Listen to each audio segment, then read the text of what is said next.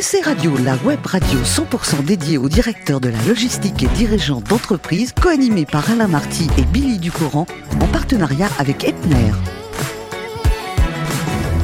Bonjour à toutes et à tous, bienvenue à bord de SC Radio.tv, la radio 100% supply chain. Vous êtes plus de 3900 directeurs de la logistique et dirigeants d'entreprise abonnés à nos podcasts. On vous remercie d'être toujours plus nombreux à nous écouter chaque semaine. Vous pouvez réagir sur les réseaux sociaux, notre compte Twitter, SC Radio-du-bas TV. À mes côtés, pour co-animer cette émission, Jean-Thomas Schmitt, directeur général du groupe Epner. Bonjour Jean-Thomas. Bonjour Alain. Ainsi que Billy, rédactrice en chef adjointe de SC Radio.tv. Bonjour Billy. Bonjour Alain. Alors ça y est, il y a une bonne heure de café aujourd'hui. Hein. Ah ouais, le café qui est en pleine croissance à peu près depuis trois ans, hein, ça n'arrête pas de monter, et des consommateurs dont nous faisons partie de plus en plus exigeants en termes de délai et de réactivité. Donc on va faire le point aujourd'hui avec notre invité qui est Stéphane Goret, Supply Chain France de Longhi Group. Bonjour à vous. Bonjour Stéphane. Bonjour. Stéphane, vous êtes né à Paris. En 1976, c'est tellement rare aujourd'hui d'être un vrai Parisien que je vais vous donner quelques détails sur votre euh, jour de naissance. Allez, c'était un lundi. Voilà, un lundi et il faisait 27 degrés. Pauvre Pas vraiment, voilà. Rien, 16 août, il fait pas beau le 16 août. hein. Alors, vous avez un master en supply chain obtenu à l'un de- à l'Institut industriel de Bordeaux, mais votre parcours professionnel débute réellement dans le cadre d'un service militaire en Italie. Racontez-moi un peu. Bah, écoutez, je fais partie de ces jeunes qui devaient finir, qui devaient faire leur service militaire. C'était la dernière année. Pas de bol. Mais pas de bol, ouais. Donc euh, j'avais le choix entre euh, la caserne et j'ai eu la chance d'avoir un CSN à l'époque, donc en Italie, dans le groupe euh, Rodia. Et me voilà parti en Italie sans parler italien, sans connaître les personnes euh, qui étaient à l'usine, parce que j'avais été recruté par des personnes qui étaient euh, en France. Mm. Donc j'arrive en Italie avec une mission qui m'est transmise sur place par le directeur général de l'usine qui partait la semaine d'après. Et vous comprenez comment avec les mains?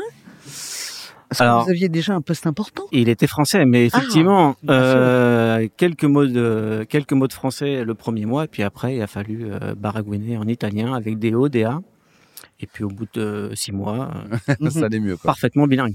Donc merci le service militaire. Ah oui, c'était extraordinaire, une, une expérience euh, fantastique. Je suis arrivé là-bas, euh, il y avait tout à faire. On m'a laissé la carte blanche, un, un environnement assez difficile en plus, et euh, voilà, je suis resté euh, six ans. Bon, retour en France, euh, pas tout à fait au départ, mais de Longhi, c'est arrivé comment? Bah, je suis revenu en France et puis j'avais besoin de continuer à reparler italien. Ah. Ça me manquait finalement, la culture italienne, euh, la nourriture italienne. Votre épouse est française peut-être non? Mon épouse est biélorusse. Ah oui, très bien. Ça oui. n'a rien à voir. Mais elle passait ses vacances en Italie. Ah bah peut-être. voilà, très bien. Oui, c'est Atlantique, Mais voilà, donc le, le besoin de, de revoir l'Italie, de, de travailler dans un groupe italien avec des Italiens. J'ai vraiment apprécié de travailler avec des Italiens. C'est un peuple assez extraordinaire. Dans quel sens? Qu'est-ce qui allait avec votre caractère? Un- une organisation un peu euh, tournée vers le résultat, pas forcément euh, vers une ligne droite, mais plutôt euh, prendre à gauche, à droite, mais toujours le résultat en, ligne de mire et une, assez une grosse performance. Mhm. Je voudrais juste savoir comment vous allez, parce que vous avez deux marchés importants chez Delonghi. Le café, on en a parlé, mais aussi la préparation culinaire avec la marque Kenwood.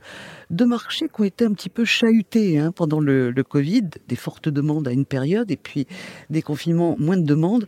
Euh, comment ça va Vous n'êtes pas trop up and down ben, on est dans une période de stress, effectivement. où, Pas trop de euh, café, attention quand même. Voilà, on ralentit sur le café, mais effectivement, on a, on a fait face à une période de Covid assez euh, particulière, avec une très forte croissance, hein, mais de, tous nos, de toutes nos activités, un alignement des planètes, qui fait que euh, le, le- le groupe a, de Longhi France a augmenté, a doublé son chiffre d'affaires quasiment chiffre d'affaires. en, en un an, oui.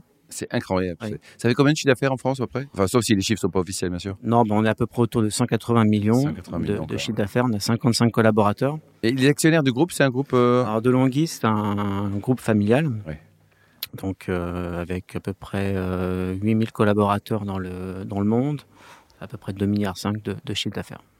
Jean-Thomas? Oui, bah on parlait de la, effectivement des impacts du Covid sur, sur l'activité et manifestement, elles ont été plutôt positives. Je suppose que ça a dû créer quelques challenges pour vous en termes de supply chain.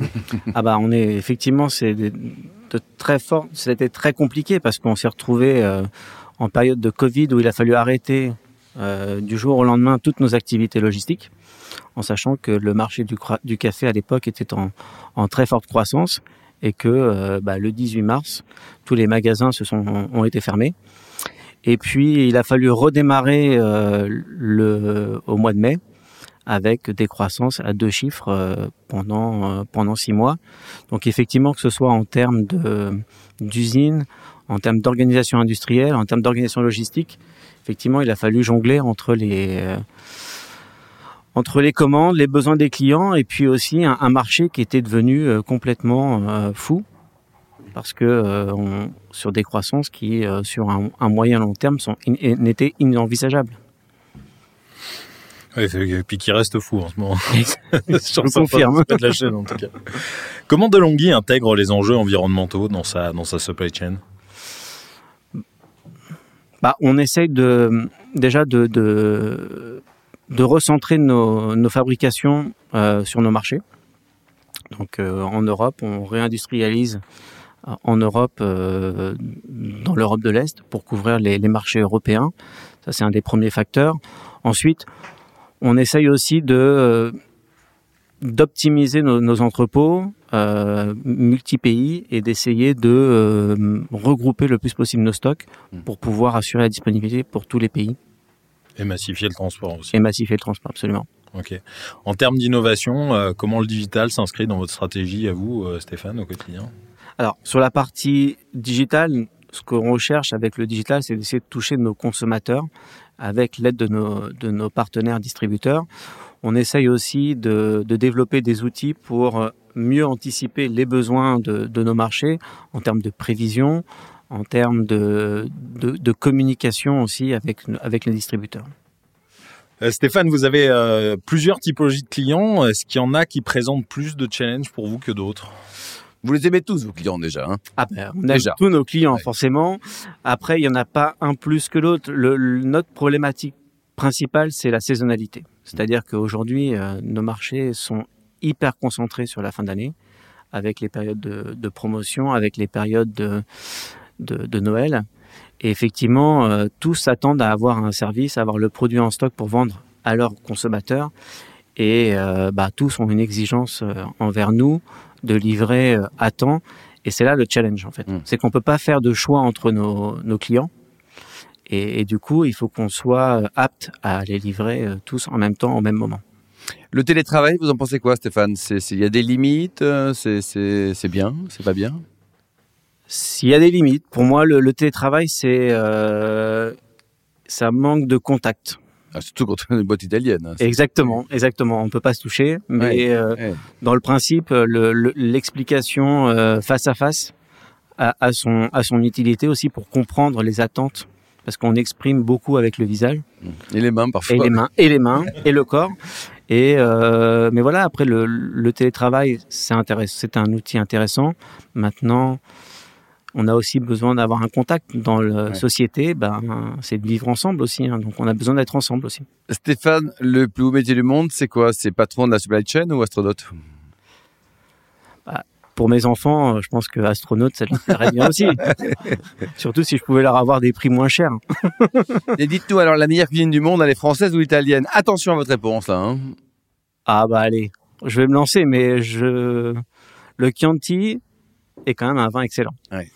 Après, mon vin préféré reste le Saint-Julien. Bon. Et pour la cuisine, alors? La gastronomie? Ah bah là, il n'y a pas photo quand même. Ça veut dire quoi, La italienne est quand même bien meilleure. Oh Bon, d'accord. Alors, jusqu'au bout, votre plat préféré italien ah, Moi, c'est la pizza 4 fromages. La pizza 4 fromages,